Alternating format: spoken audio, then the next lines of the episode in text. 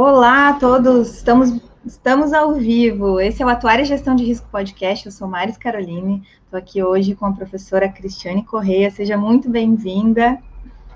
Querida. Muito obrigada, Maris. Muito obrigada pelo convite e parabéns pela sua iniciativa. Eu acho que essas lives que acontecem semanalmente, várias vezes na semana, inclusive, têm enriquecido muito uh, o meio atuarial, o mercado atuarial, acadêmico. Parabéns. Obrigada. Sabe que uh, eu vou fazer uma conversa aqui no início.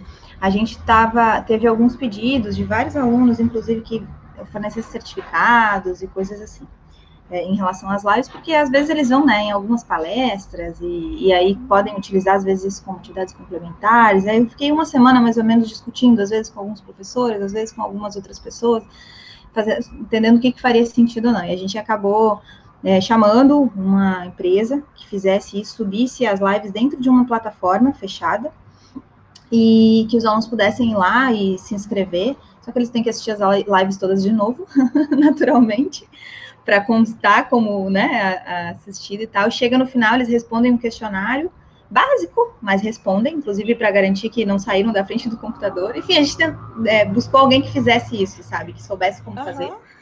E aí chega lá no final, eles conseguem fazer um certificado. Depois eu vou botar ao longo da live ali os, os, os, os links, né? Não é gratuito, porque é isso, a empresa cobra um custo, mas o custo que tem lá é o custo de emissão de certificado. Um certificado que sai com centro de estudos especiais, e aí eu assinei tudo, e enfim. Conversei com os palestrantes, a gente subiu é, dois conteúdos, tá? Um, palestras iniciais, aquelas de RPPS, depois a gente tem que fazer a versão 2, que eu vou falar contigo também sobre as tuas. É, as quatro primeiras de, de, de, conceitos de RPPS e depois outras quatro de hum, entidade fechada de previdência complementar. Aí a gente vai ver se isso faz sentido, se não faz sentido, porque também ficar fazendo trabalho é, extra, né? Sem sentido para ninguém, não faz. Mas aí eu já trouxe essa novidade aqui, que a gente está viabilizando isso, já viabilizou duas, duas possibilidades. Só não adianta reclamar que tem que assistir as lives de novo, porque realmente tem que assistir as lives de novo, e tudo bem, conteúdo é, é aí para isso, o conteúdo aqui no YouTube vai continuar, gratuito, tudo tranquilo. Então tem essa novidade, nem tinha me programado para falar sobre ela hoje, mas esperando ah. todo mundo entrar, já vou falando. E eu acho ótimo, porque tá de ótima qualidade, então realmente é coerente fazer esse tipo de coisa. E os alunos também aproveitam no curso, né? Porque não deixa de ser uma formação. É, Muito bom, parabéns. Ah, obrigada. E a gente teve muita, é, muita gente falando, né? Olha, realmente a qualidade da, das lives estão ótimas e às vezes a gente não tinha isso. Agora talvez passe a ter mais, né? Porque é o novo normal. Mas a gente não tinha isso durante a graduação. Então acabava utilizando outros outros eventos que não necessariamente tinham especificidade de atuária. Então acaba fazendo sentido. Mas vamos lá para o nosso conteúdo de hoje, modelos estocásticos com SADEPREV, simulador atuarial demográfico de RPPS. Antes, então, Cris, bem-vinda. A Cris já é uh, colaboradora aqui já de mais tempo, mesmo assim eu vou pedir para tu te apresentar de novo, mas antes eu vou passar aqui com todo mundo um pouquinho, só para a gente deixar registrado, aqui ó, o nosso networking atuarial, então sejam muito bem-vindos, esse é o nosso almoço atuarial de segunda-feira, que faz parte desse projeto que é o Networking Atuarial, um projeto que tem um propósito aí de conhecimento compartilhado, Networking Atuarial para ampliar essas nossas possibilidades aí de entendimento de conteúdo atuarial, inclusive conectando áreas diferentes, né? E o que me move especificamente para poder fazer tudo isso é esse impacto na evolução de todos nós e o meu interesse em evoluir junto com todos que vêm aqui também, como seres sociais e humanos, com esse conhecimento aí de um conjunto de técnicas e de ciências e habilidades em gestão de risco. E é algo que a gente possui realmente um ferramental muito denso para é, conseguir, através desse no, nosso networking, dessas conexões novas que a gente acaba criando, solucionar aí gargalos sociais, empresariais e tecnológicos e muitos outros. Então, realmente, a gente acredita nisso daí. Esse networking atuarial, ele começou, é, foi planejado ano passado, começou é, primeiro o evento foi lá no podcast, a gente tem um podcast que a gente grava aqui ao mesmo tempo, então quando você não consegue acompanhar ao vivo nem assistir depois no YouTube, pode ouvir a gente lá no carro, pode acessar lá a nos, em 10 plataformas de podcast, inclusive no Spotify. E o primeiro episódio foi dia 31 de janeiro, com falando o que, que é o atuário. E, e aí depois a gente teve os vídeos já em março, antes da pandemia, e depois da pandemia, então aconteceu que todos nós estamos atentos a esses movimentos aí, junto com outras iniciativas também. E aí aqui eu sempre coloco o nosso conteúdo. A gente já está aqui ó, em julho, já está falando na metade de julho em simulador estocástico. Gente, vamos lá. Cris, favor, te apresenta um pouquinho. O que eu mais gosto de, de, de falar é sobre o livro de premissas atuariais, autora e, e é, é biblioteca é, obrigatória na biblioteca atuarial de todos os atuários. Mas te apresenta um pouquinho, por favor.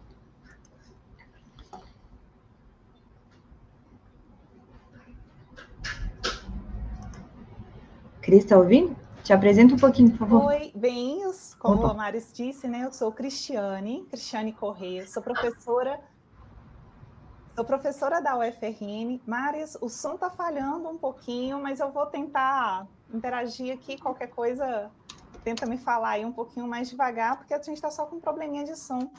Mas, vamos lá. Eu sou Cristiane, professora do curso de Ciências Atuariais da UFRN. Nós temos na UFRN um projeto de extensão muito interessante. Nesse projeto, nós desenvolvemos o site Prev, que é o que eu gostaria de apresentar para vocês hoje.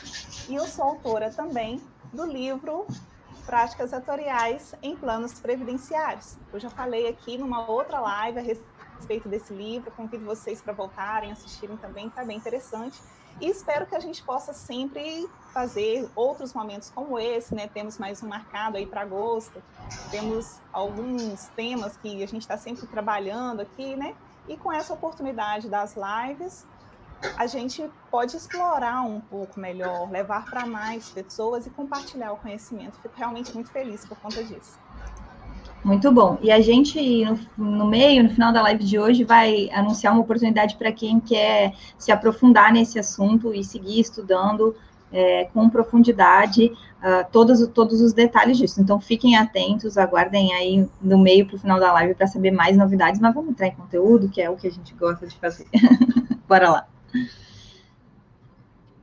Tá certo. Bem, o tema que a gente escolheu, né, falar sobre o site Prev, o site Prev, na verdade, ele é um simulador estocástico, um simulador com, que oferece resultados probabilísticos e não resultados determinísticos para uma para uma avaliação atuarial, para uma para uma projeção de uma situação atuarial.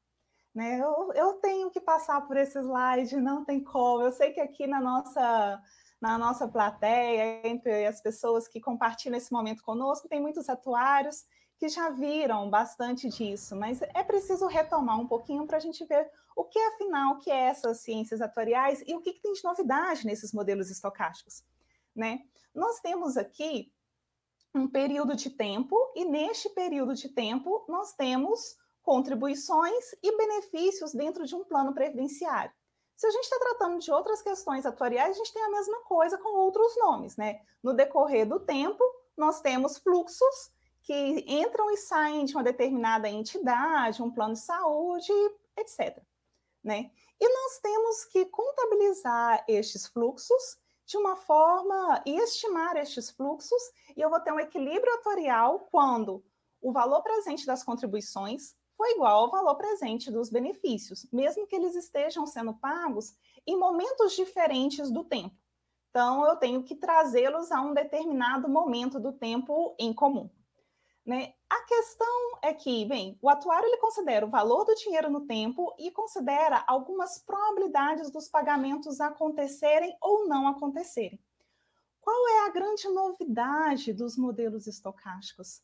É que a gente, é, a gente coloca, a gente faz sorteios para essas probabilidades dos pagamentos acontecerem.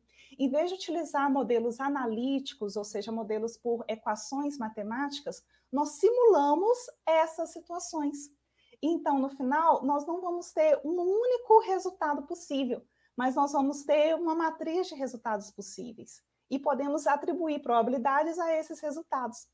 Então, é muito interessante porque o que é atuária continua, né? O básico da atuária, os conceitos atuariais, eles continuam presentes. Mas num primeiro momento, quando a gente começou a desenvolver ciências atuariais, bem, nem computador a gente tinha. Agora já é um momento que a gente tem computadores e começamos a desenvolver algumas metodologias um pouco mais elaboradas. E fizemos avanços em muitos modelos determinísticos. Né? Nós utilizamos hoje já muitos modelos que são determinísticos, mas são muito mais elaborados do que se utilizava décadas atrás. Mas à medida que vai avançando a capacidade computacional, nós podemos fazer avanços metodológicos maiores ainda e ter até maior precisão na hora de estimar essas probabilidades envolvidas.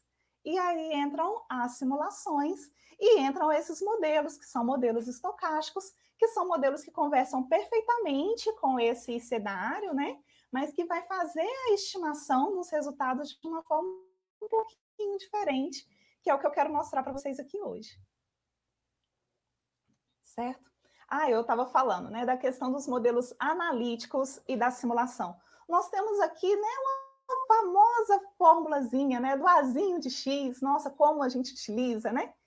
Nós temos na Previdência, né, utilizando na Previdência, muitas vezes esses azinhos que nós estimamos a partir de uma distribuição de probabilidade, né, seja uma probabilidade de sobrevivência, de invalidez, outras probabilidades que são envolvidas dependendo do problema que a gente tiver, mas nós fazemos o desenvolvimento das estimações a partir de equações matemáticas, utilizando muito estatística utilizando muitas equações, né, de, de forma resumida. De ruína, a gente utiliza distribuições também de probabilidades. Combinamos distribuições, por exemplo, a gente combina a distribuição da probabilidade de um sinistro acontecer que tem uma determinada distribuição, mas o número de sinistros que tem outra distribuição, o valor do sinistro que tem outra distribuição. Combinamos tudo isso e formamos a teoria da ruína e conseguimos estimar probabilidades de déficit, por exemplo, com base nessas equações matemáticas que a gente desenvolve. Mas aí eu quero chamar a atenção de vocês para uma coisa. Quando a gente está tratando de teoria da ruína, nós temos que o valor monetário aumenta sempre de uma forma linear e constante no decorrer do tempo. E os sinistros, que são essas quedas aqui no decorrer do tempo, eles acontecem de formas independentes. Mas eles têm uma distribuição, o número de sinistro pode variar, o tempo em que eles ocorrem, o valor, mas eles têm uma distribuição de probabilidade tal que todos eles são identicamente distribuídos, independentes e identicamente distribuídos. Então, a gente consegue fazer uma equação, um desenvolvimento matemático para esse tipo de situação. Na Previdência, a gente não consegue fazer essa mesma metodologia. Por quê? Porque os sinistros, as ocorrências, os pagamentos de benefício não são nem independentes dos pagamentos de contribuição, nem são identicamente distribuídos. Todos eles têm distribuições diferentes. E nós não temos também tão poucas variáveis. Né? Nós temos um conjunto de tipos de benefícios que todos eles são computados conjuntamente. Né? Nós temos invalidez, pensão, aposentadoria, diferentes tipos de aposentadoria. E atribuir probabilidades para tudo isso, para fazer uma metodologia de ruína para a Previdência, pelo método analítico, é extremamente complexo. Extremamente complexo. Daí a necessidade de nós começarmos a utilizar simulações. E o, a, a capacidade computacional nos ajuda muito nisso, né? Algum tempo atrás isso não era possível ser feito. Hoje é possível, hoje nós fazemos. E dentre essas simulações, nós temos as simulações estocásticas. Então, vou mostrar para vocês o modelinho, mas nós temos aqui dentro da simulação variáveis que não são independentes, identicamente distribuídas, e nós conseguimos fazer a simulação de cada uma dessas variáveis separadamente depois juntar tudo isso dentro de uma modelagem nós temos uma quantidade maior de variáveis, né, de tipos de benefícios, que são todos eles modelados, cada um de uma forma diferente, e por isso a gente precisa fazer a simulação. E como resultado final, nós temos algo parecido com isso aqui. Olha, isso aqui é o resultado do R, gente, eu acho lindo, acho lindo demais. Olha o que, que a gente tem. A gente tem aqui, no decorrer do tempo, o valor do fundo de um determinado plano previdenciário, ok? Para cada uma Cada linhazinha dessa aqui significa uma simulação diferente. Como a gente está tratando de, de microsimulações, que eu vou explicar para vocês, a gente está tratando de uma simulação, um, um sorteio de número aleatório, na verdade, vários sorteios aleatórios para cada indivíduo, para cada grupo de indivíduos e várias vezes. A gente repete várias vezes. Então, para cada repetição dessa, a gente tem aqui um resultadozinho. Então, tem uma dessas linhazinhas. Então, ao final, eu tenho um conjunto de linhas. Para cada momento aqui do tempo, se eu fizer um corte, eu tenho uma distribuição de resultados possíveis. Então, eu não tenho mais um único resultado, como eu tinha lá no método analítico para a Previdência, tamanha era a complexidade que eu acabava muitas vezes trabalhando com a média. Mas aqui eu tenho um conjunto de resultados possíveis para cada momento do tempo. Por quê? Se eu faço muitas repetições, eu vou ter muitos resultados e eu posso analisar a distribuição desses resultados que eu encontrei. Olha que coisa linda. Então, é isso que eu quero apresentar para vocês, a possibilidade de métodos, métodos estocásticos, métodos probabilísticos de análises atuariais. Muito bom. Cris, a Juliana está dizendo aqui, ó, bom almoço atuarial a todos. Luiz também, sempre aprendendo sobre o mundo atuarial. Luiz foi um, uma pessoa que chegou agora recentemente conosco e está sempre contribuindo. Luiz Sampaio, bem-vindo. Boa tarde, atuarial também. Pedro, bem-vindo a, a nossa querida professora Elizabeth também.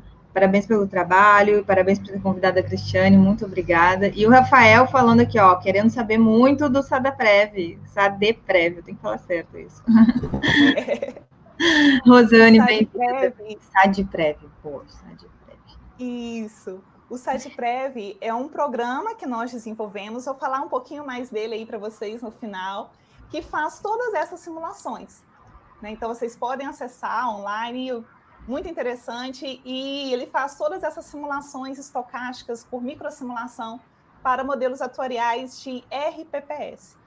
Agora, então, quando a gente um quando a gente olha um gráfico desse que, que aparece, né, toda a variabilidade das coisas que a gente calcula, toda é, parece médico apaixonado olhando por um eletro, eu imagino, né, por um eletrograma, assim, ou aquelas, aquelas coisas que só eles entendem, que é um monte de linha rabiscada.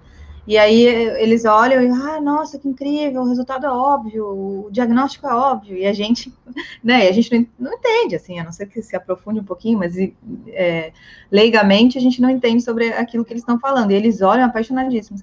Parece a gente quando olha um gráfico desse, fala, nossa, que lindo, caramba, olha a variação, olha o sentido, olha o impacto, o tamanho da cauda para baixo, para cima.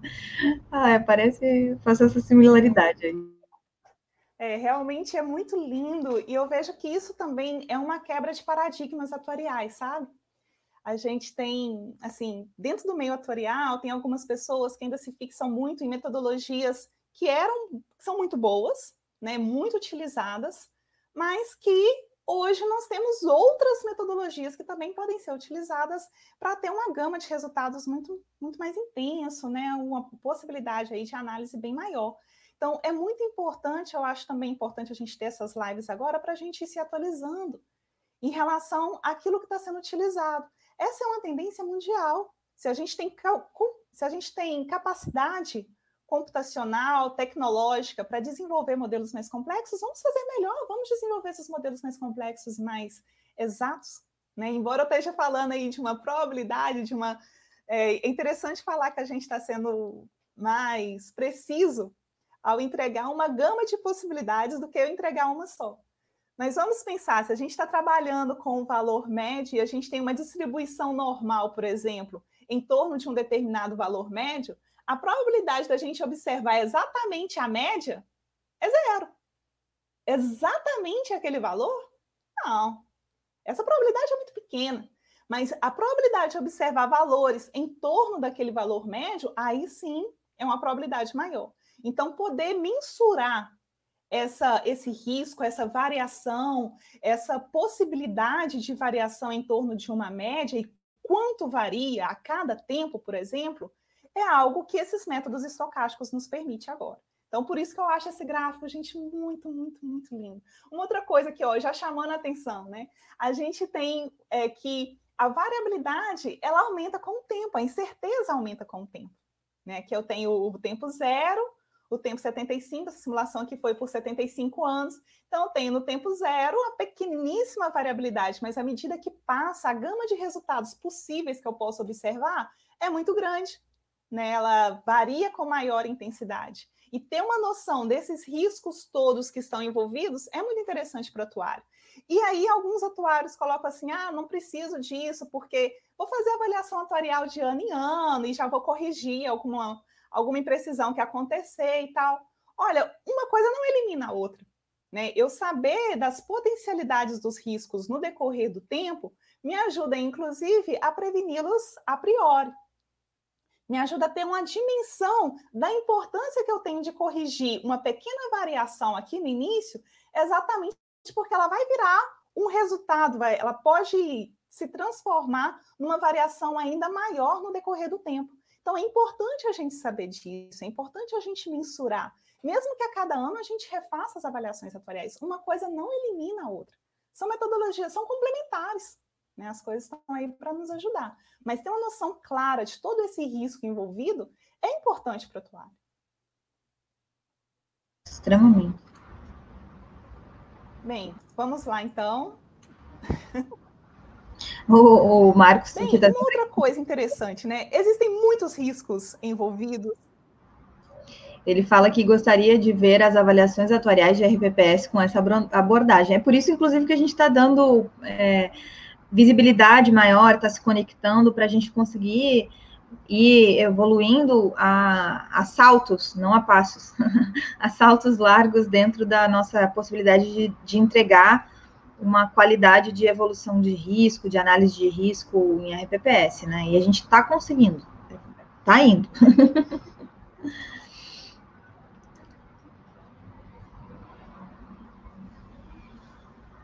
Pode ir, Cris. Acho que a Cris, Cris caiu. Tá me ouvindo, Flor? A gente, deixa eu colocar uma outra, uma outra participação aqui. Marcos, seja bem-vindo também. José, por favor, seja bem-vindo. Vou falar com a Cris aqui no privado enquanto isso. E o que, que eu queria comentar sobre essa possibilidade da gente estar tá fazendo uma uma, uma aproximação entre as normas de RPPS, entre as normas de possibilidades de cálculos atuariais, a gente realmente tem que se atualizar. Por quê? Porque essa, essa, esses estudos, eles realmente adquiriram uma nova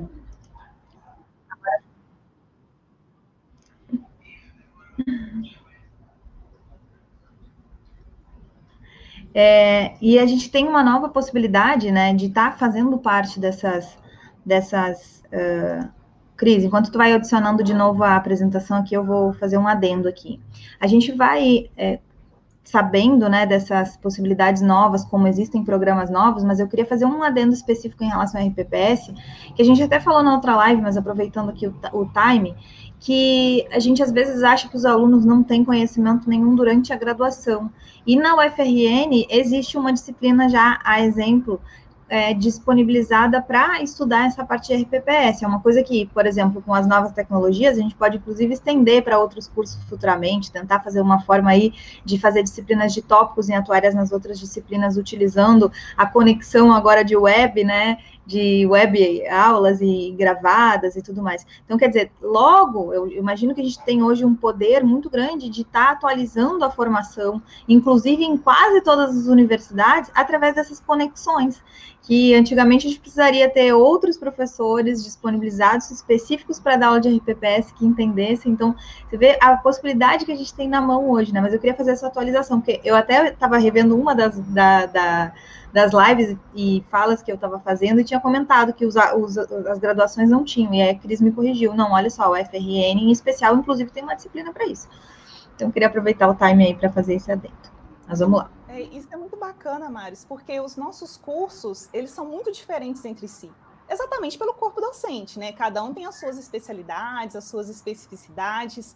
E, bem, é impossível ter, no momento atual, é um curso que contemple igualmente todas as coisas por causa dessas diferenças. Mas com essa, com a avançada tecnologia, com essas novas possibilidades, talvez a gente troque mais informação, troque formação, troque experiências, material, aulas, conteúdos, e a gente pode fazer aí um ter aí um grande avanço na ciência atuarial por causa desse novo cenário, né? Vamos tirar a limonada desse limão.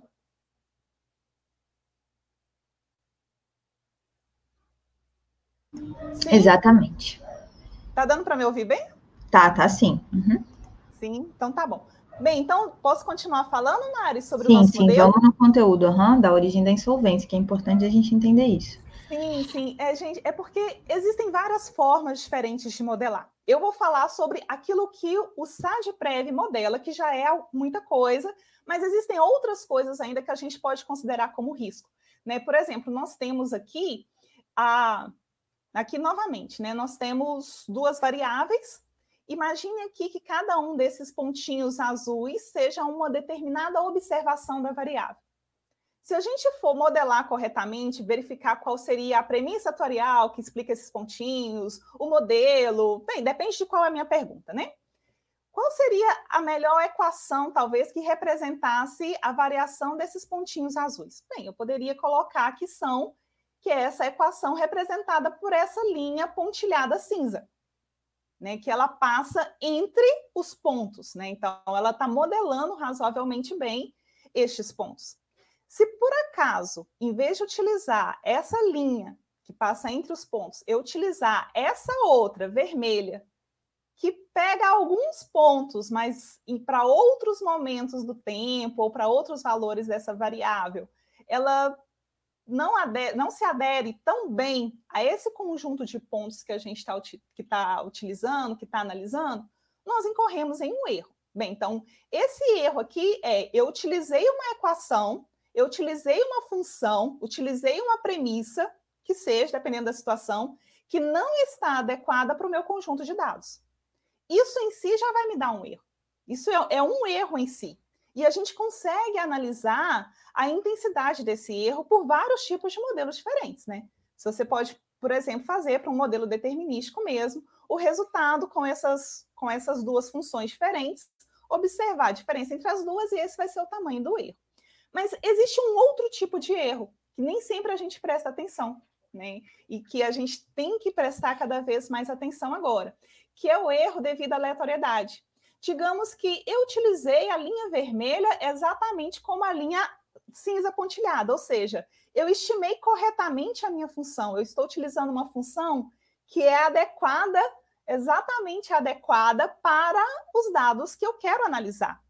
Só que digamos que para este momento do tempo, eu estimei este valor da função e observei este outro.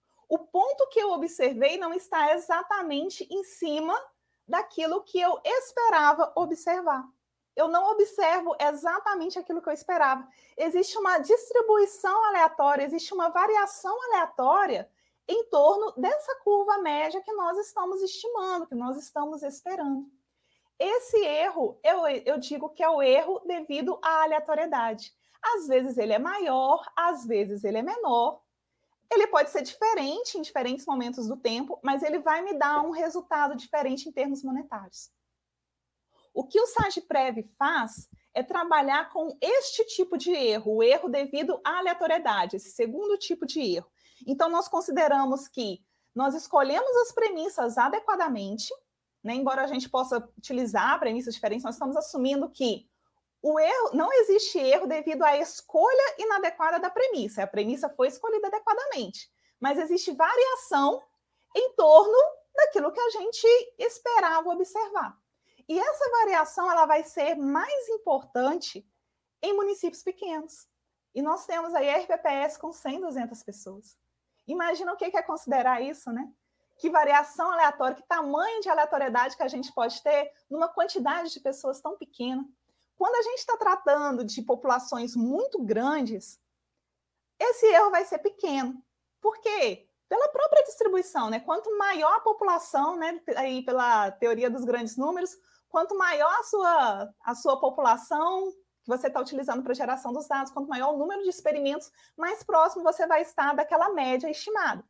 Então, mais próximo a gente consegue estar dentro aqui, dentro do que é o estimado, o esperado. Mas quando a gente tem uma população pequena, cada errozinho aqui tem um efeito monetário muito mais intenso. Certo? Bem, então, como é que o SAGPREV faz isso? Né? Então, eu falei para vocês aqui de qual é, o que, que, o que, que é o tipo de erro que a gente analisa. Vamos ver então como que o site pré faz isso. Fiz aqui um esqueminha Espero que vocês consigam entender. Bem, temos aqui. Vamos pensar que a gente está começando por uma pessoa que está ativa em um plano de RPPS. Então, a gente está tratando aqui de previdência de servidor público, principalmente municipal, porque nos municípios é que nós temos as menores quantidades de pessoas e esses erros vão ser mais intensos, vão ter, vão ter efeitos mais intensos no resultado final. Então, nós temos aqui um indivíduo que inicialmente está ativo. Esse indivíduo ele pode se aposentar, ele pode ficar inválido ou ele pode morrer. E pode sair do plano, por exemplo, por esses, por esses três tipos de decrementos. Cada decremento tem uma distribuição de probabilidade, a idade de aposentadoria depende muito das regras de elegibilidade ao benefício. A gente pode assumir distribuições de probabilidade para cada uma dessas possibilidades. Essa distribuição de probabilidade seria como a gente assumir aqui essa premissa que vai explicar os meus pontos. Ok? Só que eu posso ter variação em torno desse valor. Por exemplo, um indivíduo com 50 anos de idade tem, digamos, uma probabilidade de sobrevivência de 90%. É, números aqui bem aleatórios, só para exemplificar. Então, o indivíduo tem uma probabilidade de de morrer, por exemplo, de 90%, de sobreviver de 90%, de morrer de 10%. Mas para cada um dos indivíduos, não tem como 0,9 morrer. Ou ele morre ou ele está vivo. Né? Uma dessas duas situações. Então, o que a gente faz? A gente faz um sorteio aleatório, joga o um número aleatório. Jogou lá o número aleatório, foi 0,67. Bem, se 0,67, o número estimado, for menor do que a probabilidade dele sobreviver, então ele sobreviveu. Se for maior, então ele morreu. Então, se eu tivesse sorteado 0,93, aí ele já teria morrido. Então, eu sorteei um número aleatório para decidir o, o que, que vai acontecer com esse indivíduo. No caso, esse indivíduo, na primeira situação, sobreviveu, na segunda situação, morreu. Então, se ele morreu, ele vai sair por morte naquela idade. Se ele sobreviveu, ele pode, por exemplo, sobreviver para a idade seguinte e sair por aposentadoria. Nós fazemos esse tipo de sorteio considerando morte e invalidez para cada uma das idades dos indivíduos, para analisar qual seria a idade que ele sairia por uma dessas duas variáveis, uma vez. Ok? A gente faz isso uma vez. Então, aquele primeiro indivíduo, primeira linha lá, aquele indivíduo 1, eu vou ver. Sobreviveu, morreu. No ano seguinte, sobreviveu, morreu, e assim por diante. Com o segundo indivíduo, a mesma coisa. Sobreviveu morreu, sobreviveu morreu. Com o terceiro indivíduo, a mesma coisa. Até identificar qual a idade que esse indivíduo teria morrido naquela minha simulação. Depois eu comparo com a idade de aposentadoria dele. Se ele morreu antes da aposentadoria, ele pode dali gerar uma pensão, gerar alguma outra coisa. Mas se ele morreu depois da aposentadoria, ele primeiro se aposentou e depois morreu. E eu vejo também qual é a idade de aposentadoria dele. Bem, então a primeira coisa que a gente faz é definir aqui se o indivíduo vai se aposentar ou se o indivíduo vai sair por invalidez ou morte. E para isso a gente gera um número aleatório. Compara esse número aleatório gerado com a idade de aposentadoria do indivíduo, para decidir se ele se aposentou ou, gerando um número aleatório, invalidou ou morreu, porque aqui eu tenho uma distribuição conjunta para mortalidade e invalidez, eu tenho que saber por qual dessas duas funções ele saiu. Então, eu venho aqui para definir se ele saiu por invalidez ou por morte. Se ele saiu por aposentadoria ou invalidez, isso vai gerar um, um benefício. E esse benefício vai durar até a idade de morte. Então, gera um novo número aleatório para definir qual é a idade de morte desse indivíduo. Ok?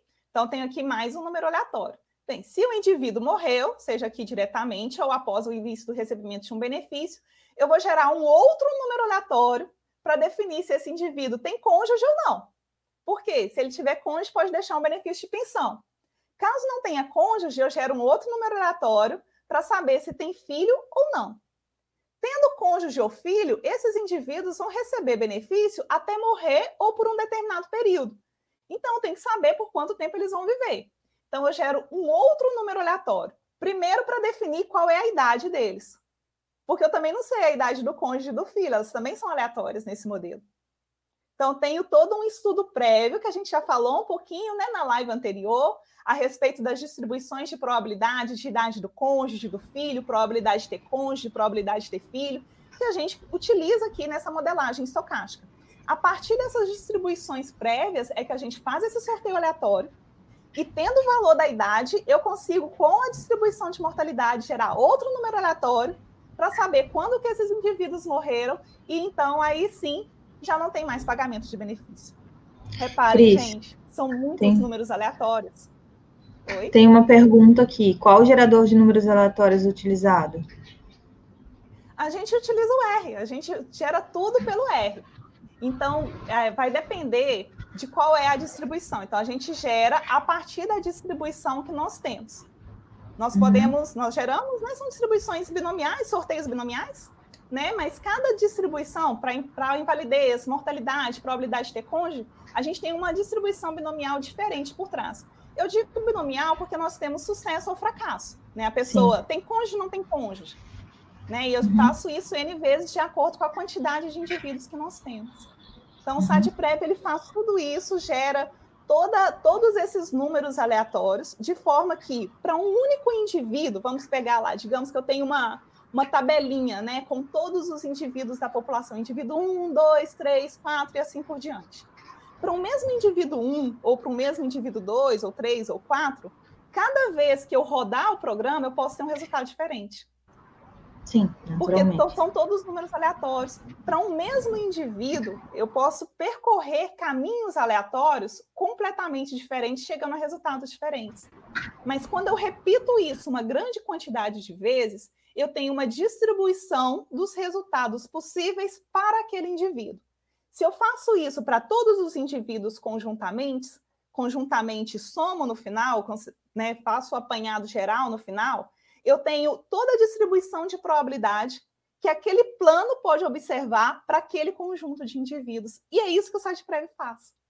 Ele considera toda essa aleatoriedade, junta tudo, né? As aleatoriedades, elas são originadas por essa variação demográfica. Eu digo aqui demográfica porque tem a ver, a ver com a composição da população do plano, a composição de ativos, a composição de aposentados, essa definição de se o indivíduo está morto ou vivo, aposentado ou ativo, essa variação demográfica vai gerar também uma variação no pagamento de contribuições ou de benefícios.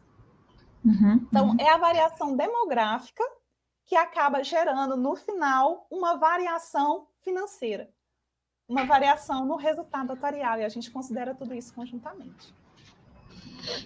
O Gustavo está trazendo aqui que essas simulações trazem muito ganho, um ganho né, considerável aos estudos atuariais, possibilitando a constituição de provisões de oscilações de risco, aumentando a segurança, então. Mas tem uma pergunta importante. O Dalvin comentou, que tinha perguntado sobre qual o, o gerador de número aleatório, né? Mas aí vai buscar lá no R as opções que tem a depender da distribuição. E ele colocou aqui que ele usou a distribuição de Weibull uh, algumas vezes também e aí a depender, né, da, da situação. E fez uma pergunta, mas acho que a pergunta foi o Marcos. Ah, tá. Ei, Marcos, essa aqui é cabeluda. É, dada a grande incerteza aí associada às, às estimativas, tá? Como mitigar o risco de insolvência em curto prazo? Essa pergunta é realmente muito difícil, né? Nós temos em RPPS vários várias origens de incerteza. Nós temos problemas de gestão, que eu acho que o Marcos entende muito bem, ele está bem inteirado disso, tem alguns resultados bem interessantes também, né? Trabalhei com a fiscalização dos RPPs. Então, sabe que nós temos também muitos problemas relacionados à gestão, à administração dos recursos, a, a realmente assim, a formação e até mesmo as estimativas. Eu acho que à medida que a gente faz um trabalho melhor de apoio aos gestores principalmente, mostrando para eles todos os riscos envolvidos, nós conseguimos reduzir as dificuldades no curto prazo. Por exemplo, né, eu, essa, o SATPREV, eu falei que ele, ele se originou num projeto de extensão da UFRN, e nesse projeto nós oferecemos oficinas para gestores de RPPS municipais, onde eles aprendem a utilizar o SATPREV para fazer simulações para os seus próprios RPPS. Então, eles levam seus bancos de dados, eles apresentam né, tudo ali, a gente os ajuda a fazer a simulação. E pelo site prévio, a gente pode simular algumas situações. Exemplo, um aumento da, um aumento da, da remuneração dos servidores. Ah, queremos ter um aumento de 10%. Qual o efeito disso na nossa previdência, na previdência daquele RPPS? A gente consegue simular. Né? A gente faz duas situações diferentes e simula. Qual seria o efeito de uma de um da, da existência ou inexistência de algum determinado aporte do patrocinador, né, que seria aí, no caso, o ente responsável, o município atrelado àquele RPPS. A gente consegue simular várias coisas diferentes, várias situações diferentes. E com isso, eles conseguem entender melhor como é o funcionamento do RPPS e quais são os riscos envolvidos. Porque no final a gente tem gráficos relacionados ao fundo, né? E a gente consegue ver a probabilidade de déficit ou de superávit no longo prazo e consegue ver também como que a variação ali no primeiro momento ela gera uma variação bem grande em anos futuros. E, e com isso nós temos conseguido, pela conscientização maior desses gestores, uma, uma gestão mais adequada dos RPPS. Isso eu acho que a curto prazo é mais intenso, é mais fácil de perceber, né? Mas a gente tem também, no longo prazo, outros ganhos que são pelo, pela própria utilização dessa metodologia no longo prazo. O Cris, o Dalvin está perguntando Oi. aqui qual é a fórmula da geração do número aleatório. E aí eu, eu vou seguir a, a série de perguntas, inclusive fazer uma ponderação antes. Vou me dar, vou me dar o, o, o, direito de fazer uma ponderação antes de tu responder exatamente qual é a, a formulação de geração do número aleatório. Ele fala, teoricamente falando, não existe na prática um gerador de números aleatórios, mas sim pseudo-aleatórios, porque a gente sabe que tem uma regra de geração lá, conforme Donald Knut, né, que ele está trazendo a referência aqui. Com relação aos RPPS pequenos, teoricamente, não deveria existir, pois não respeita a teoria da, de probabilidade, já que as probabilidades é uma característica de massa. Aí, é, a gente vai ter esse debate muitas vezes, sendo estudos nos RPPS, como uh, ah, é pequeno, então não respeita, então não posso usar. Né? É, a gente vê isso, inclusive politicamente. Não estou dizendo que o Dalvin esteja trazendo isso aqui nessa formulação, mas muita gente vê isso. Aí, beleza, eu vou lá e uso a média. A média serve para quê? Nesse caso. Né? A média, é, a gente sabe que a média é menos provável ainda. É como se eu tivesse, a, a visão que a gente tem é, estatisticamente é o contrário. Quanto menor a população, mais eu preciso entender qual é a distribuição inteira é, dela, quais são todas as possibilidades dela, porque é, ela vai girar em torno menos, ela vai menos girar em torno da média.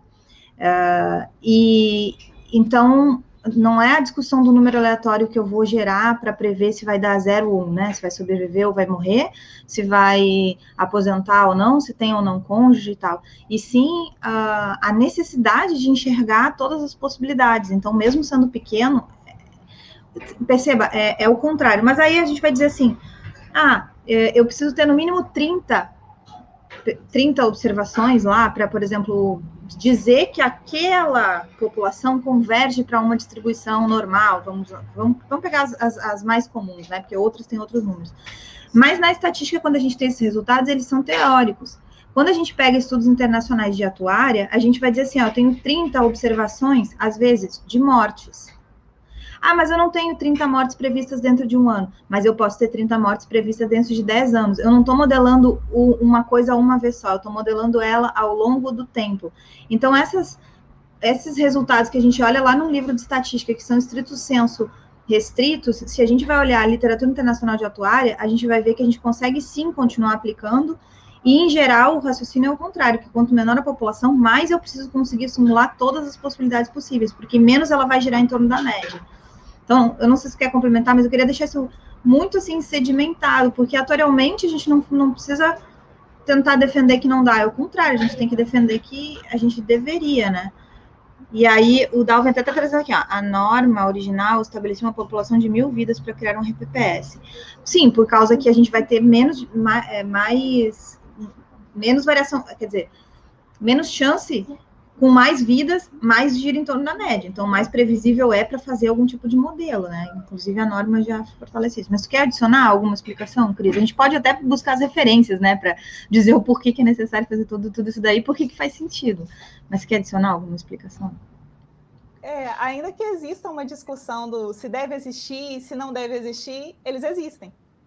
Né? E a gente tem que gerir de forma a garantir para essas populações a maior segurança financeira possível, principalmente nos momentos que elas mais precisarem, que geralmente é um momento relacionado à velhice ou incapacidade.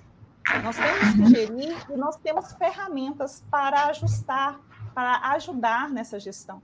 Então, o meu convite aqui é um convite à utilização dessas ferramentas tecnológicas que nós temos para adequar a realidade e tentar fazer o melhor com essa realidade que nós temos. Né? Acho que a discussão aí continua, a gente pode sempre ter adequações na legislação, isso é muito necessário, mas nós temos que ver tecnicamente também o que, que a gente consegue fazer. E o que eu estou mostrando aqui é que nós temos recursos para isso, né? para nos dar maior subsídio para essa situação que é tão difícil que é a da gestão de RPPS pequenos. E é muito interessante também a gente pensar que muitos RPPS pequenos estão em situações complicadas. E algumas dessas situações complicadas podem se dar por gestão, por outras coisas, mas podem se dar também simplesmente por aleatoriedade. Elas não têm a mesma estabilidade que RPPS grandes têm. Então, se aí a gente tem a necessidade de maior cuidado atorial.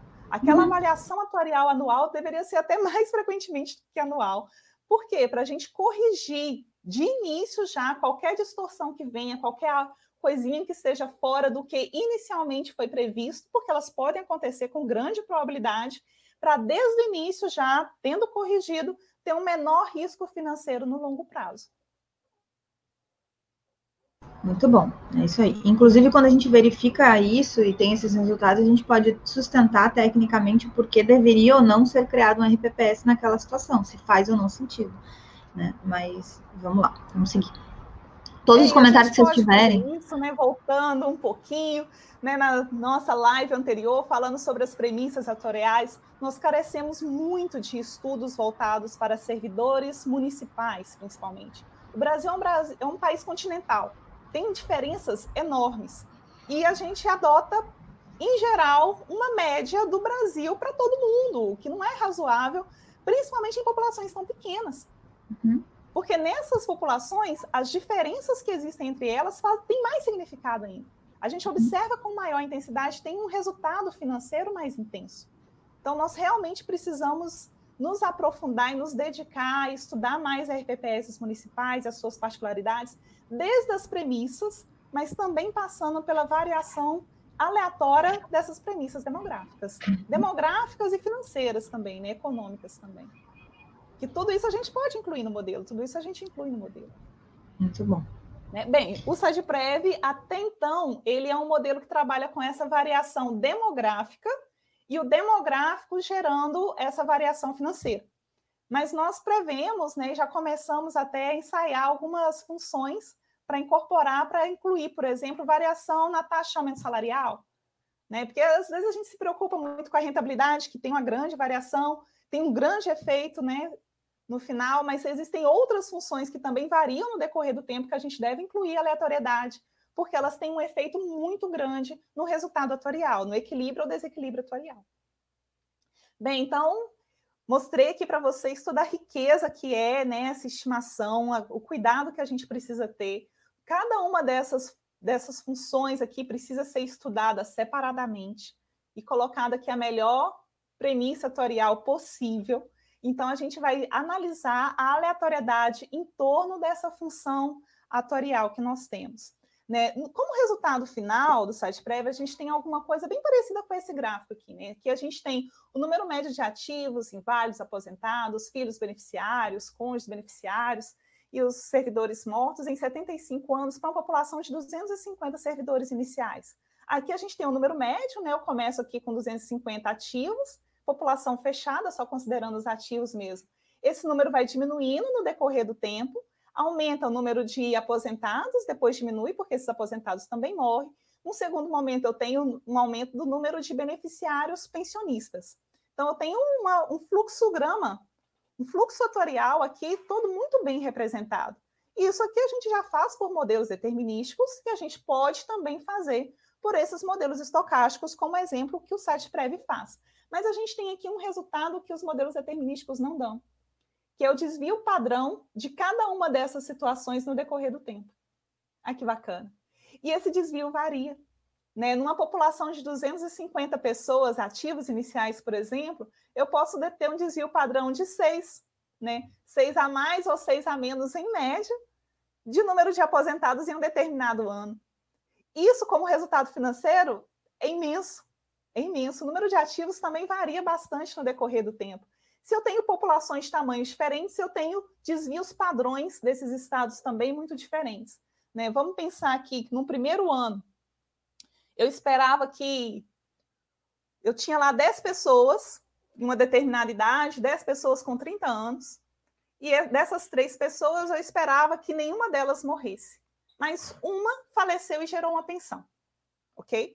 Essa pessoa que faleceu e gerou uma pensão, que não estava prevista lá no meu modelo determinístico, ela deixou de contribuir com uma contribuição e o dinheiro do fundo que deixou, deixou de entrar e, ao mesmo tempo, está saindo mais recurso do fundo porque está tendo pagamento de uma pensão. Então, repara, eu não posso dizer aqui, efetivamente, que os benefícios e as contribuições são independentes e identicamente distribuídos, porque eles não são. Né? Os benefícios são dependentes das contribuições e vice-versa, eles, eles estão relacionados entre si. Então, eles não são independentes. E eles não são identicamente distribuídos, porque eu tenho distribuições diferentes para funções diferentes, né? para eventos diferentes.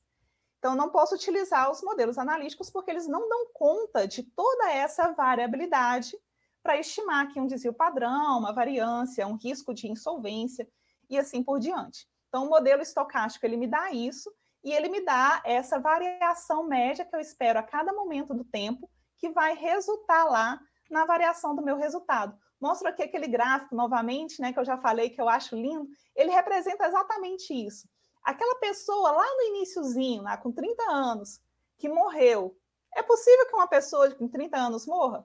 É. Se eu for olhar a probabilidade de ela morrer é pequena? É, é pequena. Então, o modelo determinístico não vai captar.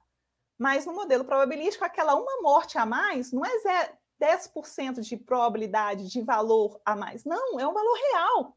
É um benefício a mais que é pago, é uma contribuição a menos que é recebida. Isso se torna concreto no modelo estocástico. Mas aqui no início, ela representa apenas uma variação muito pequena. No ano seguinte, novamente, aquela pessoa não contribuiu e os seus beneficiários receberam benefício. E eu ainda tenho a rentabilidade que acontece em cima da, dos valores monetários do fundo. Então, eu tenho já um efeito que cresceu um pouquinho. No ano seguinte, a mesma coisa. Então, esse efeito já passa a ser um pouquinho maior.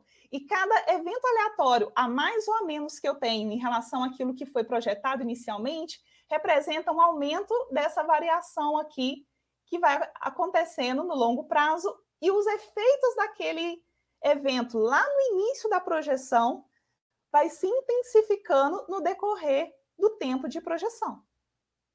Por isso que eu tenho aqui nos últimos anos uma variação muito grande, porque essa variação muito grande ela é reflexo de muitos anos de rentabilidade aplicada a uma variação demográfica que ocorreu lá no início. Daí, eu, daí é muito importante cuidar, né? Dessas pequenas variações aleatórias antes que elas cheguem nesse resultado todo aqui. Agora, por aqui, às vezes fica um pouco difícil a gente fazer um paralelo com o modelo que a gente tinha até então, determinístico. Olha só, o que a gente tem numa avaliação, numa numa situação atuarial equilibrada, é isso aqui. Nós temos aqui o fundo né, em milhões no decorrer do tempo. Eu espero que no início, no, no início né, de um plano previdenciário, vamos considerar aqui para uma população fechada, início de um plano, eu não tenha nenhum recurso financeiro, o fundo vai aumentando por essa linha preta, tá? Acompanha a linha preta agora. Ele vai aumentando no decorrer do tempo até atingir um valor máximo. Se não tem novas entradas, ele vai diminuindo as pessoas, à medida que as pessoas começam a receber benefícios, à medida que as pessoas morrem, à medida que as pessoas se aposentam. Então, ele vai diminuindo no decorrer do tempo, até que ao final não tenha mais nenhum recurso financeiro. Não sobrou nem faltou, foi exato. Esse aqui é o valor médio do nosso da nossa simulação estocástica, que coincide com a projeção determinística com os modelos deterministas que a gente usava, em que a gente só tinha um resultado.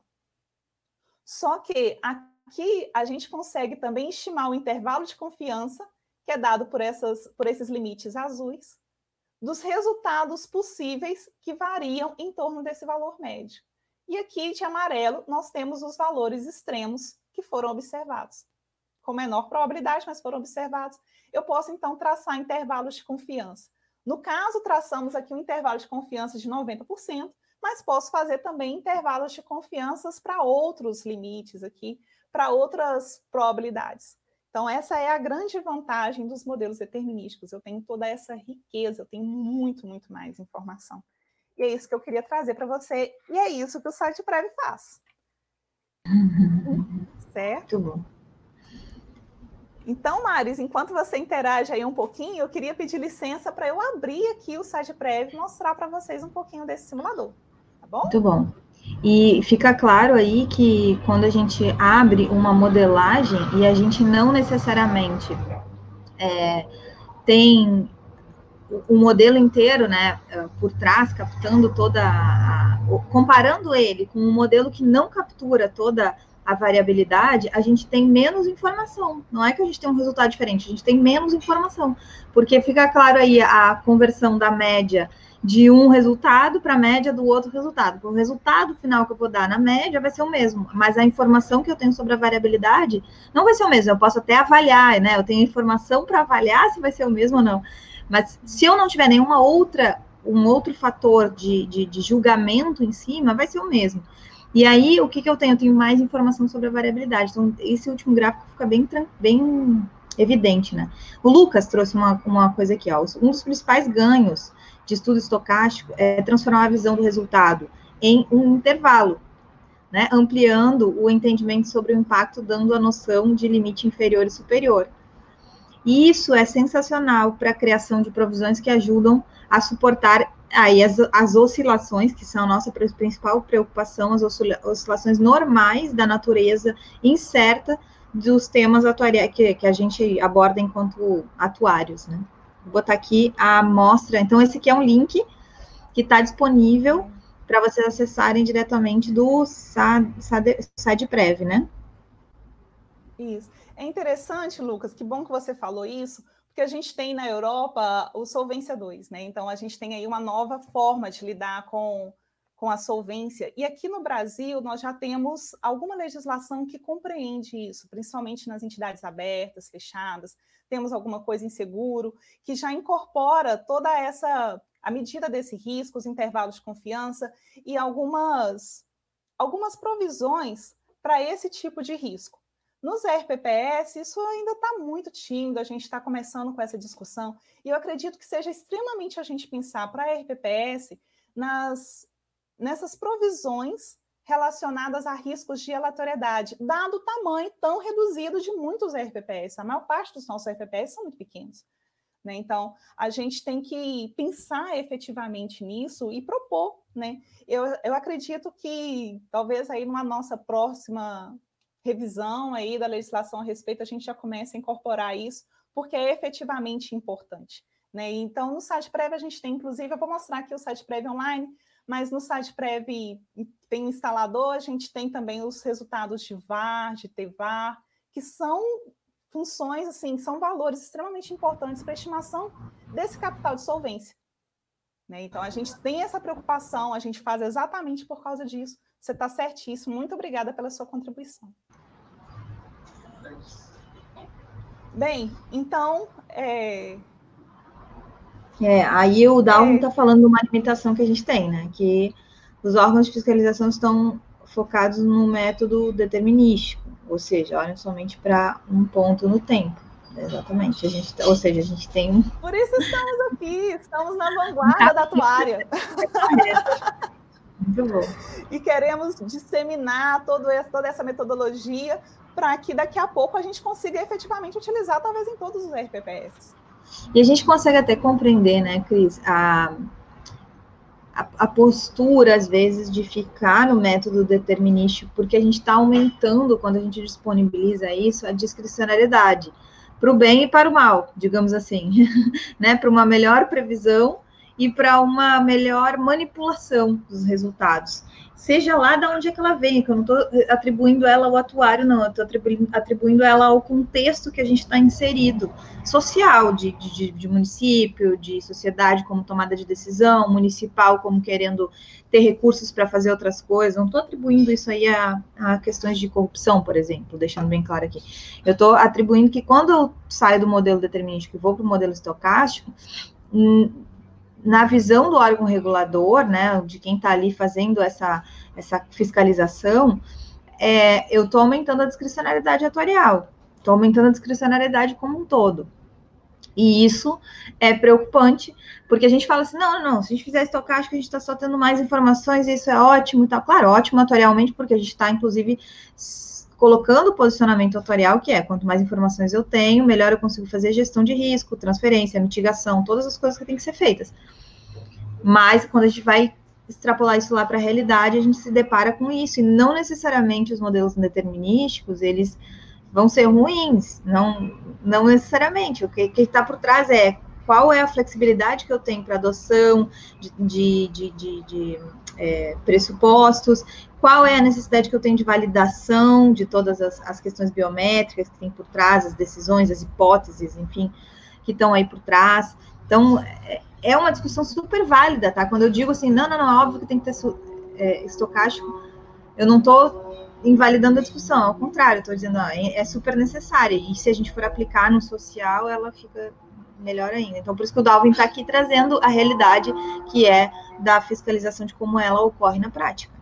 Não tem como fugir disso. É, e, e tem vários avanços que precisam acontecer, né? Esse é só um dos um dos avanços, uma das modificações aí, mas tem muita coisa em termos de, de RPPS para a gente modificar. Mas eu acredito que tudo isso está relacionado também a uma quebra de paradigmas, né? A gente está acostumado com uma determinada realidade, queremos uhum. trabalhar com aquela realidade. Né? Pensando que eu trabalho muito com demografia e pensando nos modelos da ONU de projeção da população. Inicialmente, a ONU trabalhava com uma única projeção, e aquelas projeções eram erradas. Né? Uhum. Porque observar exatamente aquele valor que foi estimado 50 anos atrás, 100 anos atrás, é extremamente difícil. Né? Na Previdência, a gente tem mais ou menos a mesma coisa, que a gente trabalha com horizonte de tempo de 75, 100 anos. Né? Então, é muito difícil a gente acertar exatamente o valor, mas a gente faz um esforço muito grande, pelo menos, para não errar muito. Né? Mas então trabalhava-se inicialmente com projeções determinísticas e talvez até com cenários, né? Então você tinha lá um determinado valor médio, o que era o cenário médio, tinha um cenário alto, um cenário baixo de projeção da população e trabalhava-se com isso, por exemplo. Mas de um tempo para cá já se tem trabalhado com projeções probabilísticas. Então tem-se um intervalo de probabilidade para valores diferentes da população. E isso nos permite nos programar enquanto mundo, enquanto humanidade, de uma forma muito melhor em diversos tipos de políticas públicas, políticas governamentais. Né? Essas estatísticas, esses resultados, eles nos ajudam a gerir melhor a nossa realidade, sabendo, inclusive, que a gente pode ter risco em estimar, por exemplo, que a gente vai precisar de, sei lá, temos agora a vacina do Covid. Vamos precisar de tantas vacinas daqui a um ano, daqui a dois anos. Bem, mas a população pode variar. Né? E existe uma distribuição de probabilidade para essa variação. Então, qual é o risco que eu incorro produzindo tantas vacinas e não tantas outras vacinas? Quais são os riscos que eu estou disposta a correr de acordo com a situação que eu tenho? Acho que a mesma coisa vale para os RPPS. Se a gente sabe quais são os riscos que estão envolvidos, a gente consegue tomar, tomar decisões muito mais conscientes. Em algum momento a gente pode falar, não, não preciso de tanta exatidão. Em outro momento a gente pode falar, não, eu preciso saber qual é o risco, qual é a variação, porque para esse tipo de decisão isso afeta o meu resultado final. Isso é isso é relevante o suficiente para precisar desse outro tipo de, de avaliação, né? Então, ter mais resultados sem contrariar os resultados anteriores, eu acredito que nos ajuda a gerir melhor a nossa realidade. Né? Mas isso passa por uma quebra de paradigmas, porque não é fácil. Né? Imagina aí o IBGE divulgando uma distribuição, é, um intervalo de confiança para a população de um determinado município. E aí a pessoa vai falar, bem, então qual é a verba que a gente vai receber? Se nós podemos, por essa distribuição, tá tanto dentro de uma categoria quanto dentro de uma outra categoria. Como que vai ser essa distribuição? Bem, então a gente vai ter que repensar a realidade, repensar as normas que foram geradas, repensar tudo o que está acontecendo para a gente conseguir efetivamente ter algo que, que seja coerente com essa nova forma de ver o mundo e que a gente tem como ver dessa forma mais primorosa, né? Desculpa, Muito bom. eu não estendi demais. Não, de maneira alguma. O Rafael está concordando aqui conosco, né, em relação a isso. No slide 9, você mostrou que no curto prazo, o, o modelo né, estocástico, mesmo nos extremos, não foge significativamente da média, do modelo determinístico, que é aquele nosso comentário. De certa forma, isso responde algumas perguntas que surgiram aqui, em especial a questão do órgão fiscalizador, estarem focados em determinístico, né, e a necessidade da contabilidade gerar solvência. E o Marcos está colocando uma questão que a gente, para a gente é muito claro, mas realmente a gente ainda tem uh, muito para ser, conseguir vencer esse desafio aí de fazer o gestor de RPPS, entender que a avaliação atuarial é um instrumento de gestão. Né? É, o gestor em si, eu já acho que, inclusive, o gestor devia ter formação atuarial. Mas, mas vamos lá. E o Rafael está dizendo, ó, vejo que o modelo estocástico colabora muito com os aspectos estratégicos de uma entidade previdenciária, em especial para a LM assim como trouxe o Lucas, né, que aqui também já tinha comentado antes, né, que foi aquele, uh, os dois comentários que a gente colocou antes. É, mas para isso, esses documentos, avaliações históricas, precisam ser de boa qualidade. Ah, tá, é questão do gestor, né? Exatamente, Marcos. Uh, agora o Dalvin trouxe uma coisa que eu queria, queria entender se, se realmente é isso. Lembrar que o modelo determinístico pressupõe uma população madura. É, concorda com essa afirmação? É, eu gostaria de saber, Dalvin, o que você quer dizer exatamente com essa população madura? Né? Porque ah. ela pode ser interpretada de formas diferentes. Né? E para algumas pessoas, essa população madura significa essa população envelhecida, para outros ah. significa uma população estacionária, Bem, eu gostaria de saber o que você está querendo dizer exatamente com isso para eu poder discutir, né? É, porque uma, a, o modelo determinístico ele pressupõe uma, uma população grande. Né? O determinístico eu consigo usar, vamos, vamos, vamos, uma coisa que a gente consegue dizer com certeza, o determinístico eu consigo usar com maior segurança quanto maior for a população. Isso aí é, assim, sedimentado. Agora, madura, aí, aí eu desconheço com profundidade as questões que estão por trás do RPPS, para saber se eu realmente teria mais aplicabilidade de um modelo determinístico uma população madura e o que está sendo colocado ali como madura. Mas quanto maior a população, mais tranquilo de usar o um modelo determinístico. Isso, isso realmente a gente. Agora, não é porque ele, é, ele tem maior capacidade de população, de, de previsão, de, de acertar, né, maior chance de acertar, que a informação extra de variabilidade ela pode ser desconsiderada. Não, ela, ela continua sendo válida numa população grande, né? Ah, aqui, é, olha, respondeu. na população grande, o intervalo de confiança vai ser bem pequeno. Exato. Exato. Aí, ó, em termos de Trombit, né? É, aí eu já discordo um pouquinho é, bem como na visão da teoria de constituição de tábua de, mortal, de construção de tábua de mortalidade. Aproveitando, eu gostaria de fazer aqui uma propaganda né, da nossa próxima live, Isso. que eu vou apresentar junto com o Marcos, né, um grande demógrafo, tem, tem publicado em revistas de altíssimo renome dentro da demografia, e ele vai falar de estimações de tábuas de mortalidade para municípios brasileiros. Então, nós temos aí pequenas populações, populações em estágios bem diferentes, né? Mas ele faz aí para uma modelagem bem bacana a estimação aí de tábuas de mortalidade para os, todos os municípios brasileiros. Aí eu já convido você aí, Dalvin, todo mundo que está nos assistindo agora, a acompanhar também essa próxima live. É dia 3 de agosto, se não me engano, né, Cris? Né? E eu acho que aí fica bem claro, né? Ele mostra como é possível estimar de uma forma robusta mortalidade para populações pequenas. Né? Não necessariamente nós precisamos de populações grandes. É claro que a gente utiliza populações grandes para poder dar uma, uma ajustada, né? Para fazer um bocado de. para balizar os modelos. Mas é possível também aplicar para populações pequenas. Muito bom.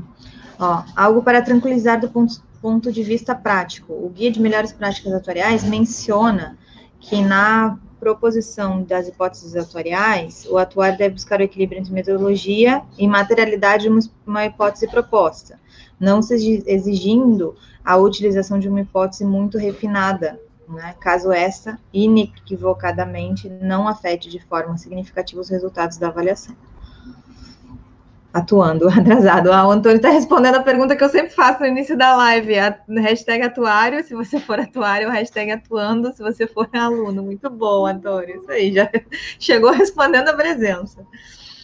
E aí o Rafael está falando, isso se aplica às metodologias também. É, exatamente. Uh, é, eu acho interessante, Rafael, que Rafael também, né, meu colega, que quando a gente não tem é, utilizar algo não tão perfeito, não tão próximo, quando a gente não tem algo melhor, é razoável, né? Então a gente pode. Mas isso não deve ser justificativa também para a gente não procurar se aprimorar.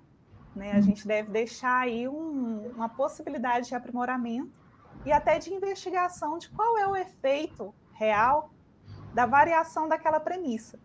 Uhum. Né? Nesse sentido que eu falo que a gente precisa estudar mais os RPPS. Né? Eu concordo que por exemplo, uma tábua de mortalidade ela tem um efeito menor do que a rentabilidade.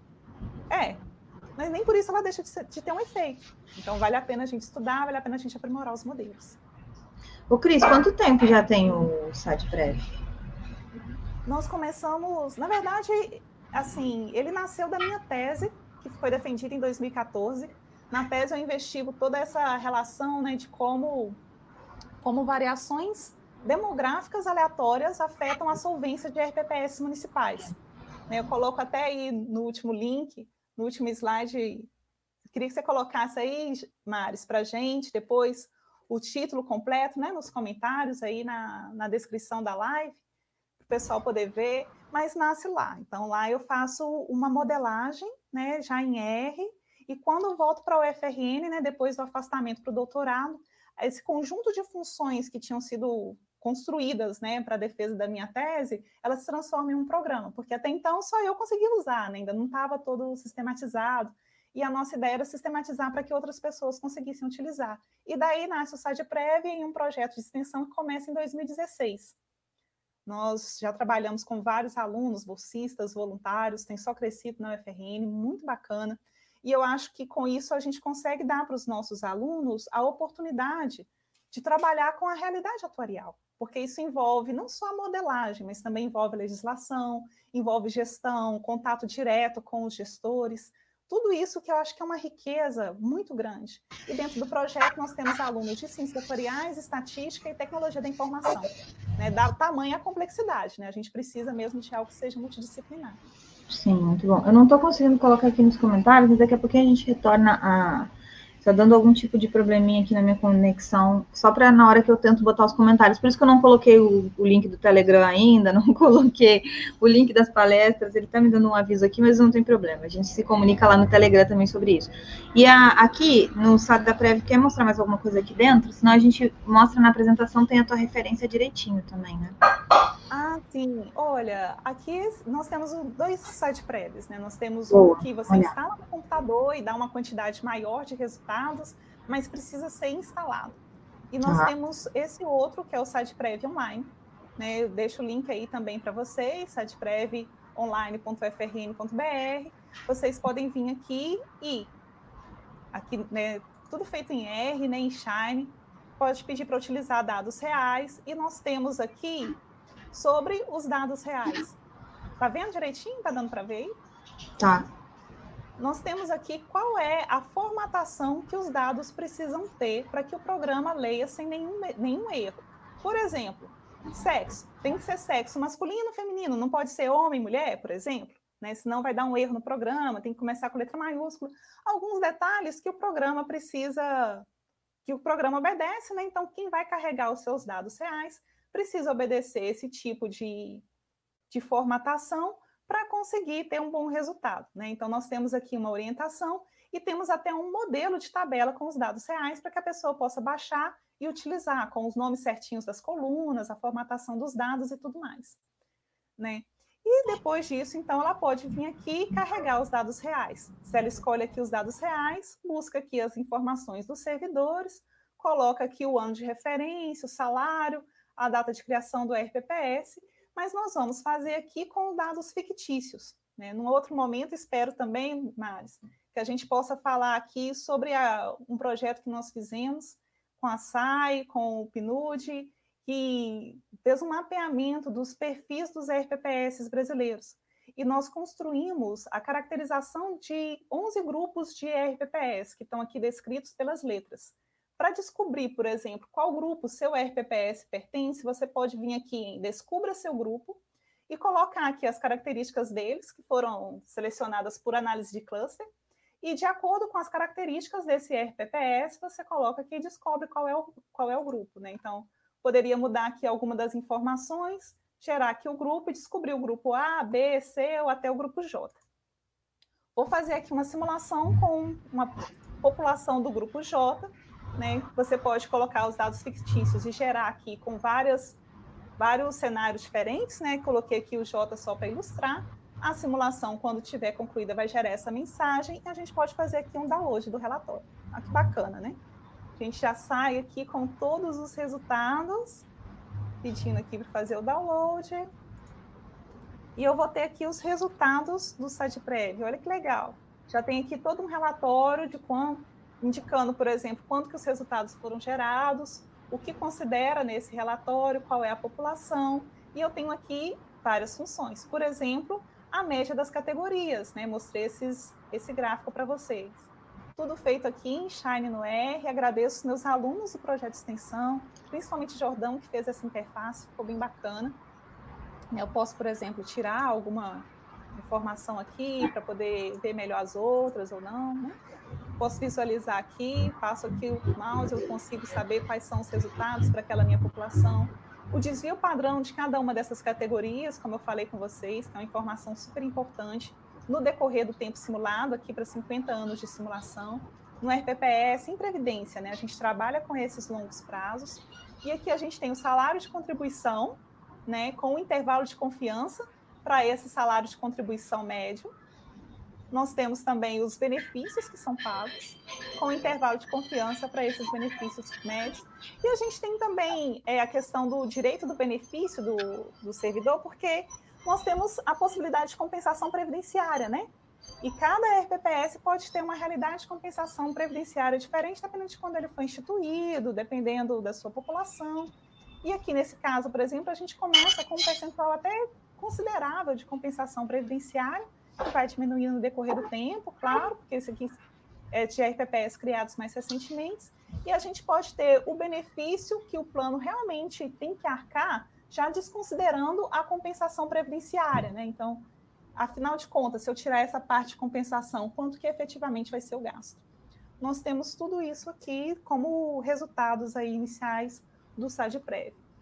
Esses resultados que são apresentados no SADPREV online, eles são úteis para qualquer tipo de RPPS. Né? Você pode estar numa repartição, numa segregação de massas, numa capitalização. Esses resultados eles são úteis para todas as situações, porque aqui eu tenho estimação de contribuição e benefícios, basicamente. Né? Se a gente está numa situação que ele é completamente capitalizado, aí eu recomendo também que vocês instalem o SETPREV, que também está na página. Oh, ixi, agora que eu estou vendo, vocês não estão vendo os resultados que eu estou mostrando. Só um instante. Vocês Ai, continuam tá. vendo a mesma página. Ai, aparece a outra página para ti, verdade. É... Deixa eu ver agora aqui. Vai. Ah, agora vai. Sim, me ah, desculpa. Boa. Olha, eu mostrei aqui todos os gráficos, o relatório do site prévio, que tem aqui a data de geração dos resultados, a descrição, a média das categorias, eu posso aqui colocar, retirar categorias, certo? Obrigada, Marcos. padrão das categorias. Oi?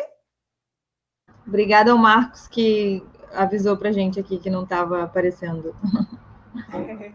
Me desculpem aí, tá? Erro aqui na hora de compartilhar a página. Bem, então eu tenho aqui o desvio padrão dos estados, que é uma informação super importante também, né? Por exemplo, aqui temos os inválidos, os ativos. E o salário de contribuição, né, com o valor médio e os intervalos de confiança, que estão aqui em relação ao salário de contribuição. Os benefícios, também valor médio, os intervalos de confiança. O direito de benefício do servidor, né, que é aquilo que ele tem de direito a receber, mas eu tenho também a compensação previdenciária, como eu estava falando, né? Nesse plano aqui, nessa, nessa categoria, a gente tem planos com uma, um bom percentual de compensação previdenciária inicial, mas que vai diminuindo no decorrer do tempo, e o benefício sem a compensação, para que o RPPS também saiba efetivamente qual que é a responsabilidade que ele tem além da compensação, né? O que, que ele precisa é, construir além disso para poder pagar os benefícios, né? Sem contar com contando ou sem contar com a compensação previdenciária, nós temos aqui os dois cenários. Muito bom. Bem, o Marcos fez uma pergunta então, sobre aqui... os dados do PNUD está disponível para consulta. E a outra pergunta que ele fez se essa base de dados é, pode seguir o modelo fornecido pelo, pela Secretaria de Previdência, pelo SPREV. Tirando aqui. Bem, a base de dados ela não segue exatamente o modelo, né? Mas ela é próxima é bem próxima, então é fácil de ajustar, não teria grandes dificuldades, não. Né? Mas foi construída assim mesmo pela forma como a gente foi construindo o site prévio no decorrer do tempo. Em relação aos resultados do PNUD, já tem alguns que estão disponíveis, outros que a gente ainda está publicando, mas aí no próprio site, né, do site prévio online, você já consegue ter acesso a alguns deles, né, e outros a gente está aí no trabalho ainda de publicação de todos esses resultados, mas logo no site você já consegue ter pelo menos essa caracterização dos né, essa caracterização dos RPPS, né, onde eles foram divididos em 11 grupos. Né, mas Sim. tem muito mais resultado além disso, por isso que eu digo que nem todos eles já estão publicados. Mas, assim, para mexer, para entender, para olhar, seria é interessante conseguir se aproximar um pouco mais, né? Aí a gente tem uma surpresa para falar hoje ainda de como é que a gente claro, consegue olhar um pouco certeza. mais. Né?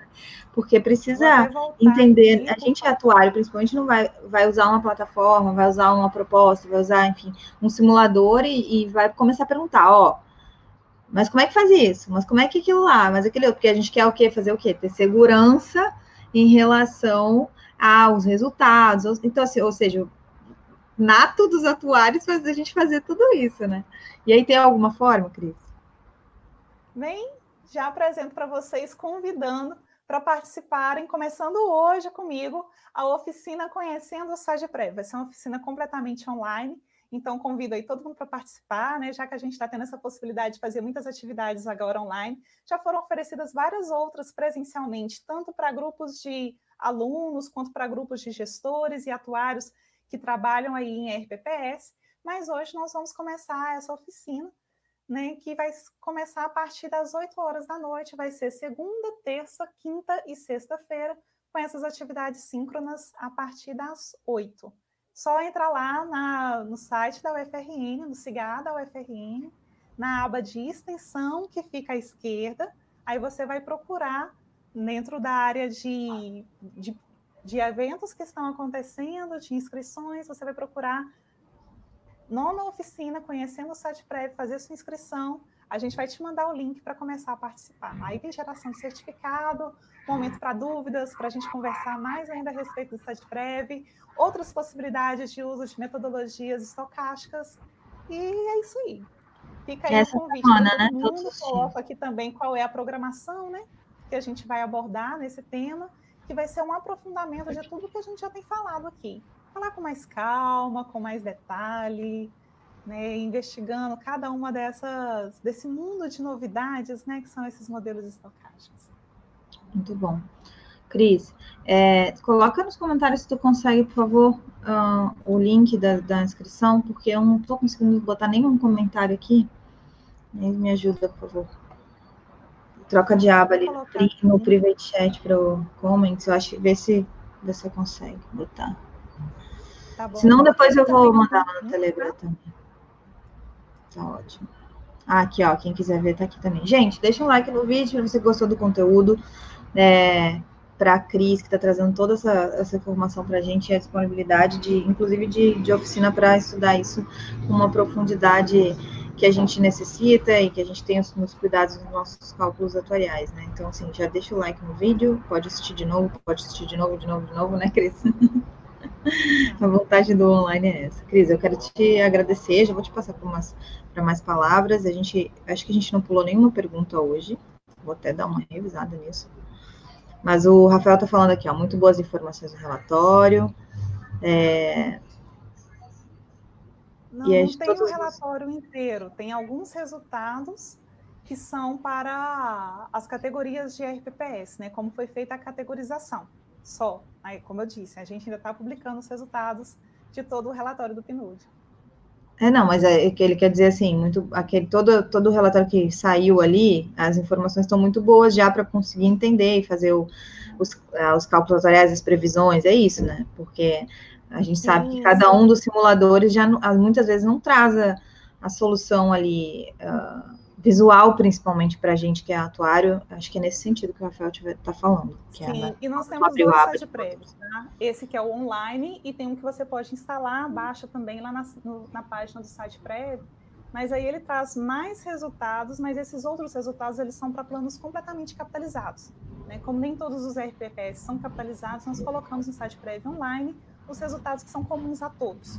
Né? Mas a uhum. gente tem também a estimação do fundo, o VA, TEVA, essas, todas essas outras medidas como resultados do SADPREV que você pode instalar. Uhum. Muito bom, gente. É, se alguém tiver mais alguma pergunta, por favor, bota no site, no site, nos comentários aqui que eu boto na tela. É, deixa eu dar uma olhadinha aqui. Vou colocar aqui novamente, né, a, Aqui nós temos o link para as inscrições, né, que é sigaa.frn.br. Entrando lá, vocês vão entrar, como eu disse, né, à esquerda, na aba de inscrições, desculpa, na aba de extensões, vocês podem clicar e fazer as inscrições. É, gente, depois lá no Telegram eu mando um áudio direitinho sobre isso e mando o link também para vocês, tá? Essa oficina será somente ao vivo ou vai ser gravado, sendo possível ver depois? Olha, Gustavo, muito obrigada, né? Eu também vi o seu comentário anterior, realmente, fui sua aluna, um prazer enorme. A gente vai aí só crescendo, né, no ramo atuarial, e é muito bom que nessas lives a gente tem cruzado com muitas pessoas que passaram pela nossa carreira atuarial, né? Seja na formação, seja depois com várias experiências. Muito bacana isso. Gustavo, primeiramente, essa oficina vai ser ao vivo, né? Geralmente ela é ofertada presencialmente, nós vamos fazer essa experiência agora de ofertar ao vivo. Por porque ainda estamos começando. Né? Depois pode ser que a gente ofereça ela gravada, sim, mas acho que ainda não temos toda a expertise para fazer esse tipo de coisa.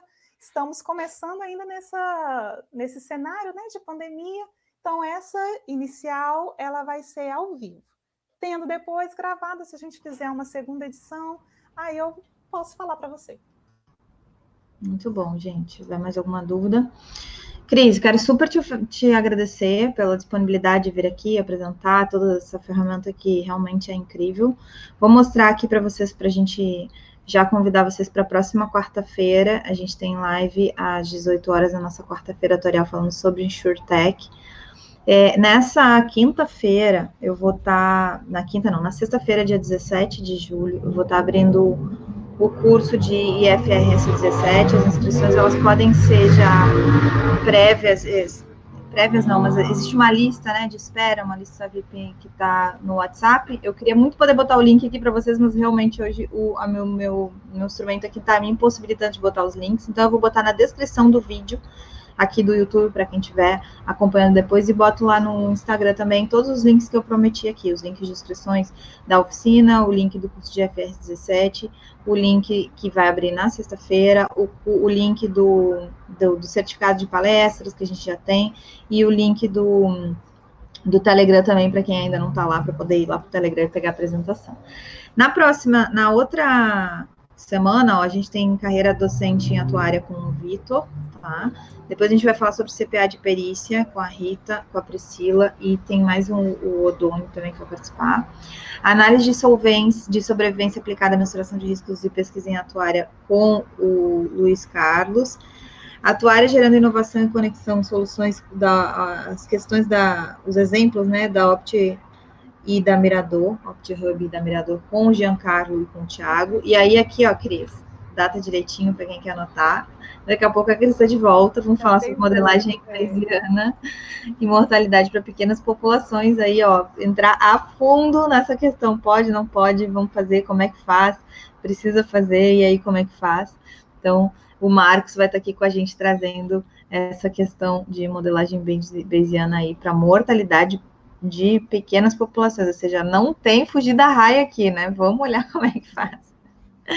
Muito bom, gente. Cris, mais uma vez, muito obrigada. Quer deixar mais alguma mensagem? Não, acho que é isso mesmo, isso? né? Essa, eu estava falando a respeito da, de todas essas inovações, né? E você estava comentando no início a respeito da possibilidade de emissão de certificado para as pessoas que assistem às lives. Isso é maravilhoso nós não tínhamos pensado isso ainda para as oficinas que nós vamos oferecer. Né? A necessidade uhum. das oficinas terem ao vivo, né? E, e a pessoa fazer inscrição antes para acessar e tudo, é a emissão de certificados. Uhum. Mas a gente pode pensar nessas outras metodologias depois, e assim como metodologia estocástica é uma novidade a gente está usando, talvez a gente utilize outras metodologias aí também de formação e de construção da carreira de atuário, da formação do atuário, a gente tem que pensar muito nisso e discutir a carreira do atuário neste momento é extremamente importante. Exatamente. Parabéns aí para todo esse trabalho que você está desenvolvendo, todas as pessoas que têm colaborado. Muito obrigada pela contribuição de todos. Espero ter pelo menos contribuído para a discussão, de alguma forma, e Como... que daqui a pouco a gente consiga ter modelos ainda mais ajustados, uma legislação mais rica e RPPS, Previdência no Brasil de uma forma mais segura. Muito obrigada. Ai. Eu que agradeço a participação, a participação de todo mundo aqui também, gente. E o último convite aqui, então, esse foi o Atuário Gestão de Risco Podcast. Eu sou Maris Carolina, estive hoje aqui com a professora Cristiane Correia e a gente falou sobre simulação, e agora não está aqui para eu ler, porque eu tirei da tela, sobre o simulador 7 Prev. Exatamente, e, e, a gente fez essa, essa parte tanto atorial quanto demográfica, olhando como é que ficavam nos vídeos. Então, até a, o próximo conteúdo, espero que vocês tenham gostado. E se vocês gostaram, por favor, deixe um like no vídeo. E aqui, ó, vou botar na tela. Se inscreve no canal, por favor, envia para outros atuários para a gente estar tá podendo fazer essa participação. Ih, não estou conseguindo nem colocar a minha tela de final. Gente, até a próxima. Tchau. Fica aí, Cris. Vamos falar mais um pouquinho. Tá bom. Acabou? Pronto. Tá bom, Tirou tá bom. Sim. Sim, vamos ver se ele vai deixar eu finalizar. Gente, o que, que aconteceu aqui? Ai, Maris, eu tô passando um aperto aqui, tentando aprender como lidar com um bocado de coisas que você já está dominando há muito tempo, mas eu ainda não. Estava tentando fazer hoje no OBS, enquanto você estava apresentando para você. Depois Peraí. eu vou ver ali como é que ficou a gravação também. Peraí, eu vou ter que sair e entrar. Eu acho que a gente está ao vivo ainda, tá? Só um segundo. Ai, meu Deus, me deve ser minha internet. Gente, terminamos.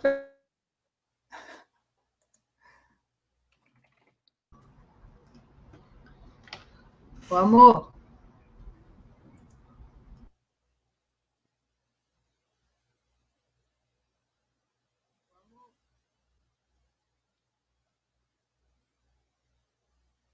Depois eu consigo cortar o vídeo lá no YouTube sem problema nenhum.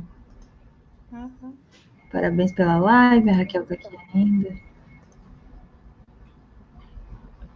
É, meu computador deu algum problema, ou a minha internet.